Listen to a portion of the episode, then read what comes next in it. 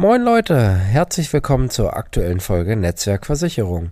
Heute dreht sich's um eine der Kernkompetenzen, nämlich um das richtige Verhalten im Schadenfall und was man da alles richtig oder vielleicht auch falsch machen kann. Mehr gibt's nach dem Intro. Liebe Grüße gehen an der Stelle erstmal raus an Tim und Anna. Die beiden wechseln gerade mit den Sachversicherungen zu mir in die Agentur und nachdem wir alles vorbereitet haben ähm, und die Kündigungsfrist dann einzuhalten ist, in dem Fall ist es dann, glaube ich, bis Oktober, äh, passiert natürlich Folgendes. Es tritt ein Wasserschaden im Haus auf und das betrifft dann die Gebäudeversicherung, die dann aktuell noch beim anderen Versicherer ist. Also erstmal irgendwie unangenehm, weil man denkt, ja, jetzt habe ich da gerade gekündigt und auf einmal reiche ich dann noch einen Schaden ein. Wie der Zufall es dann manchmal so will, passiert das eben halt. Und da muss man sich loslösen von allen Gefühlen, sage ich mal, sondern es rein sachlich betrachten. Dafür ist dann halt eben der Versicherer da. Und ja, dann ging es um die Frage, wie soll denn der Schaden nun gemeldet werden?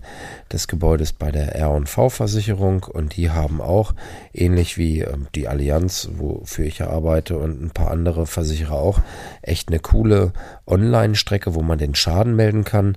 Ähm, das funktioniert echt äh, prima. Also habe ich dann ausprobiert dann für meine Kunden, um ihnen da an der Stelle dann ein bisschen zu helfen. Und ähm, da komme ich jetzt mal so zum Punkt Online, Offline. Also alles, was einfache Sachen sind. In so einem Fall, wo man zum Beispiel Bilder gemacht hat, wo man die Rechnung schon vorliegen hat, wo das sauber abgegrenzt ist. Das heißt, es geht wirklich nur um den Schaden. Spricht ja überhaupt nichts dagegen, dann zu sagen, okay, das reiche ich alles online ein. Das geht dann beim Mitarbeiter auf den Schreibtisch und wird dann dementsprechend abgearbeitet. Komplexer wird's nur bei den Sachverhalten, wo zum Beispiel ja, in, in Bädern haben wir das häufig, dass dann nochmal ein bisschen mehr gemacht wird, wo dann ähm, vielleicht eine Rechnung mal gekürzt wird oder wo man in, den Dialog geht mit dem Versicherer und dann sagt, hier, pass auf, ne, ähm, eigentlich haben wir einen Wasserschaden und da ist vielleicht ein Quadratmeter Wand betroffen. Wir nutzen aber die Gelegenheit und machen gleich die ganze Dusche. Dann wird das dann prozentual auseinandergerechnet.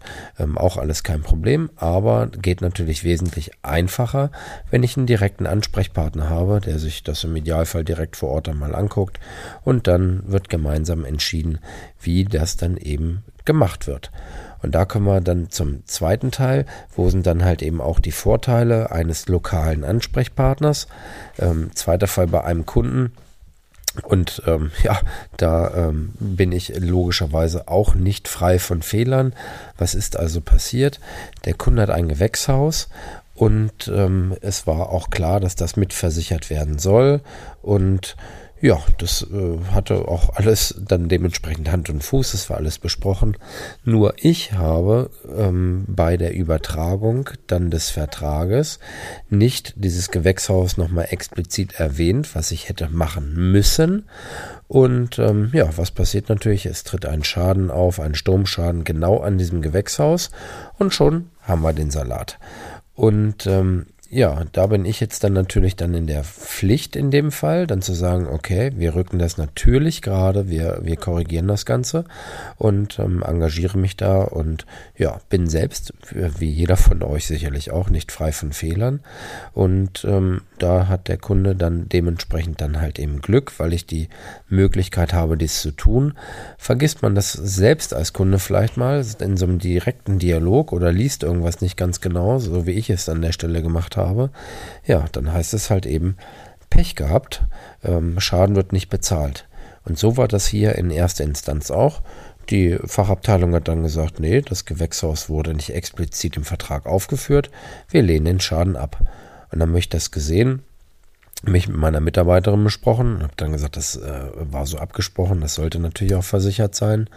Ja, und dann muss ich eine sogenannte Haftungsfreistellung beantragen und dann geht alles seinen Gang. Ich äh, muss also gegenüber der Gesellschaft einmal versichern, dass alles auch so besprochen war, wie es dann mit dem Kunden abgesprochen ist.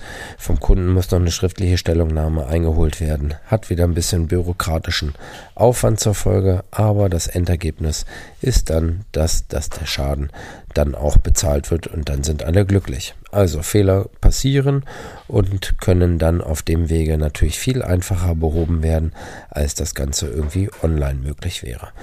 Solltest du Fragen haben zu Schäden oder zur Schadenbearbeitung, kannst du jederzeit sehr, sehr gerne auf mich zukommen.